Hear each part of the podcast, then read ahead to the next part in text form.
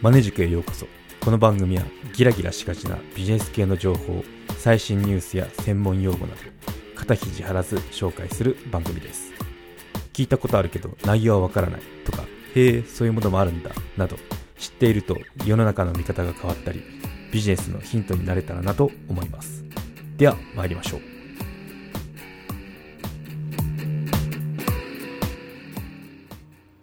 はい今回は売れ残りのマットレスで人生逆転について取り上げてみようと思います。はい売れ残りのマットレスで人生逆転ですね。うん。最近読んだ本読んだっていうか最近読み返した本なんですけどね。これ面白いなと思ったんで取り上げてみようと思います。うん。今あの今っていうかもう多分これ出る頃には出てると思うんですけどポッドキャストの本書いてたんですよね今まで、うん、結構大変なんですよこの自主出版ってやつは。まあ Kindle 本なんですけどね。うん。そうポッドキャストやってるんで結構まあノウハウっていうか、まあ、こうするといいですよとかあと続き方ってこうすると続けられますよっていうような話をまとめたいなと思ってまとめて出したら面白いだなと思ってあの書いたところですね。うん。なのでそうそこであのアメリカの有名ポッドキャスターっていてでその人の本も読んでて読んでてっていうかその2回目になるかな。その結構何年か前も読んでたんですけど読み返してみたらああってそうだよねとかなんかこういろいろその新たな発見とかもあったんですね。でそこで言及したのがその100ドルスタートアップっていう本を、まあ、その人もその持ってたよっていうような話をしたんですよ。あんまりこうサクッあんまりこう説明はしないんですけどサクッとこうこの本を手に握ってたみたいな 感じで言われててあ面白そうだなと思ってその、まあ、できれば日本語で読みたいんで早いんで そっちの方が。日本語訳ないかなってアマゾン見てたら、まあ、日本だと1万円企業ですね。1万円企業っていうタイトルであの実は持ってて なんだ持ってんのかいとか 思ったんですけどで読み返してみたんですよね。そしたら面白かったんですよ。はい。でこの1万円企業、まあ、リンク貼っとくんであの興味あったら見てみてくださいね、はい、特徴的なとこっていうのがあのギラギラしないんですよ。この番組のタイトルと一緒じゃないですか。ギラギラしないビジネス情報。そう。ギラギラしなくてあの気づいたらこれ起業だよねみたいな感じの人たちをピックアップしてるんですよね、うん、なんでそこってかなりこう力が抜けていい感じなんですよね、うん、でまあその稼いでる額っていうのも結構ピンキリなんですけど一応定義してあって、まあ、年収500万以上くらいの人からこう人をピックアップしようねみたいなことになってるんですけど、まあ、とんでもない人もいるんですけど。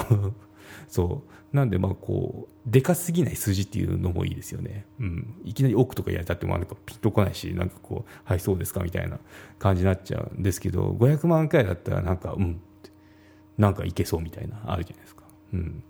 そう。なんでそんなとこで一つ紹介するとなかなかこれ面白いなって思ったのがマットレスの例なんですよね、うん、でおそらくこれ書かれたのがリーマンショックとかその辺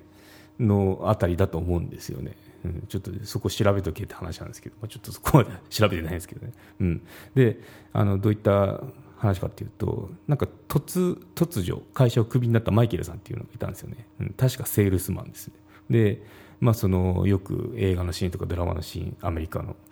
あると思うんですけど、まあ、上司に呼ばれましたと。言った時になんかいきなりこう、まあ、アメリカのあの会社って結構フレンドリーだったりするんですけどかしこまった口調だし なんかあの、まあ、実はねみたいなこういきなりこう本題に入んないんで彼らあのアイスブレイクしてでゴニョゴニョした後にこう要点スパーンってくるみたいな そんな雰囲気なんですよね。うん、で案の定なんかこう呼ばれて上司がまあ残念だけどみたいなことを 言ってるわけですよ。で最後に段ボール渡されてそのじゃあ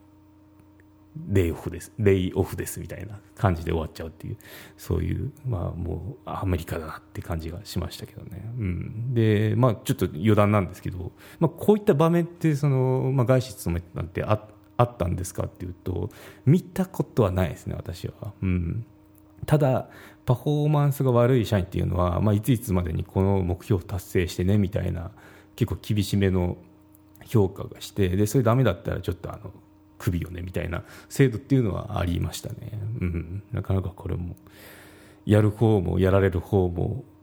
ストレスのかかる話なんですけどね、うん。まあ、そんな感じで結構シビアですよっていうのは言えますね、うん、日本の守られたとことはちょっとあの違うかなって感じしますね、うん。まあ、とはいえあの現地法人だったりするとなかなかそういうこともできないんですけど、まあ、そういった制度もあるあるところでアメリカの人っていうのは働いてますよって感じですかね。うん。まあ、そのもちろん会社だったらそういった制度もあるところもありますよとうちもありましたっていう話なんですけどね。はい、で話を戻すと、うん、でまあそのマイケルさんクビになっちゃったんですけどいきなり。でその時がまあリーマンなんでしょうね。どこも厳しいわけですよ。どこ行ってもその再就職のあてもないしどっちかというとその街全体がもうなんかどんよりしてるような雰囲気でしたよね。リーマンショックの時って、うん、なんでその厳しいよって時に、まあ、知り合いがなんか、まま、家具屋さんか。知り合いが家具屋さんやっていてでマットレスがすごい残ってたらしいんですよね。でマイケルさんってネットの知識があったんで、まあ、知り合いから相談持ちかけられたそうなんですよ、うん、でなんかこうネット詳しいんだったらこうちゃちゃってこ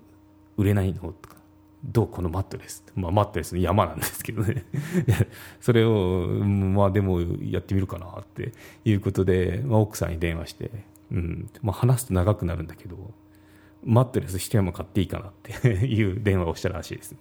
で、まあいいよってことで、いいのかいみたいな。そうだここで OK する奥さんもすごいですよね。なんかうん。すごいなって。そういうそういうノリっていいなって思いましたけどね。うん。でもちろんその在庫も抱えるんですけど在庫を抱える時も、まあ、知り合いなのかな？やっぱこう知り合い同士で回ってる感じで。知り合いの,、まあ、そのお大きなっていうか、まあ、そこそこの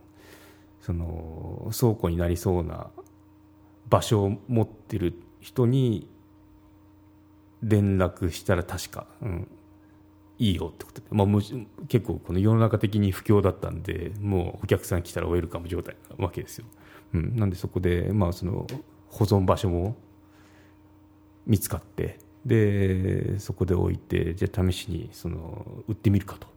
やってみたらしいんですよね。でそしたらまあ、意外にも。ネットの簡単な告知と口コミですぐ売れたらしいんですよね、うん、なんかやってみたら売れちゃったよって いうようなパターンですよね。で、まあ、その時って事業計画も何もないわけですよ。でマットに関する知識もなかったんで、まあ、一番大変だったのがそのお客さんからの質問ですよね。やっぱマットレス欲しいから買うわけなんですけどたらまあ、どういったのがおすすめですかとかあのどのサイズがいいんでしょうみたいな質問が来るわけですよ。でも知らないわけですよねこのマイケルさんは、うん、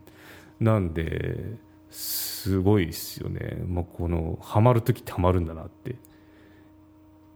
いう感じですよね、うん、で、まあ、そこからやっぱこうなんだろう。思いがけず商売になってきたんでいや勉強しなきゃいけないねってことでその知識っていうのもどんどんついてきたわけですよね、うん、で、まあ、そどんどんそうやってるうちに、まあ、もっと売れていくわけですよね。今度はあのトークができるようになってきてるわけなんで。うん、で、まあ、コンセプトも結構面白くて押し売りしないマットレス店っていうコンセプトもあのなんだろう心を掴んだみたいですね、うん、で一番とどめっていうか脚光を浴びるきっかけっていうのが特製の自転車を使ってるんですよ。ねこれ面白くてあのなんだ2人乗りかな？2人乗りの自転車ででマットレスでっかいじゃないですか。あれ運べるようなそのものなんですよね。ってなるとこれで街歩くとめっちゃ目立つじゃないですか。なんでもう自然と広告塔にもなっちゃうっていう。そう街走ってるだけで宣伝になって、まあ、その話題になったよってことで。うんまあ、これちょっと都会都会っていうか東京だときついかもしれないんですけど田舎だったら全然ありえるかなってくらいのその話ですよね。うんそうまあ、これで目立つしなんだあれって言って余計そのやっぱ話題になるとその人来るんでそうヒットしたよっていう話で。で2年その思わぬ企業から2年してした時のインタビューなのかなこの本っていうのが、うん、まあもう全然その会社人間からマットの配達員になったら人生変わったよっていうような 話でしたね、うん、なんでどん底の経験ですよね。いきなりお前クビって言った言われた時から。でじゃあどうしようって言ってたまたまその友人から大量に買ったマットレス売ってみたら売れちゃったって。でその広告としてもそのちょっと、まあ、お金はかかるんでしょうけど、まあ、その自転車改改造して走らせてたらなんだあれっつって人集まったっていうのなんかこうアイディアでどこまでもいけるんだなっていうなんか一つのいい例だなと思って、うん、ちょっと夢がありますよね。うん、はい。ということでこんな話がいっぱいありますね、まあ、その中でもこれってそのマットの話って結構あの心に響きましたね。はい。なので1万円企業っていう本ですね。リンク貼っておきます。はい。見てみてくださいということでまとめに入ります。はい。売れ残りのマットレスから人生変わったよって話でしたね。そう人生どこでこう逆転するかって分かんないですよね。でもここでまあ共通してるのってやっぱこのつかめるかつかめないかですよね。結構もうこういった話って転がってそうですけどそこを掴んでどうにかするっていうことが一番簡単そうで難しいんだろうなっていうのは思いましたね。うん、私も掴みたいですよ。そうどっか落ちてるんでしょうけどね。必死こいて拾拾ってこれかなこれかなって、うん、試して見てますね。はい。ということで、今回は以上となります。よろしければ高評価、コメントをいただけたら励みになります。番組の登録がまだの方は登録もどうぞよろしくお願いいたします。ではまた。マネジク有料チャンネルのご案内をいたします。有料版チャンネルマネジクプレミアムを Apple Podcast で配信中。有料会員はエピソードの前編を聞くことができます。また、有料会員のみのエピソードを用意しております。ご登録して応援いただけると励みになりますので、どうぞよろしくお願いいたします。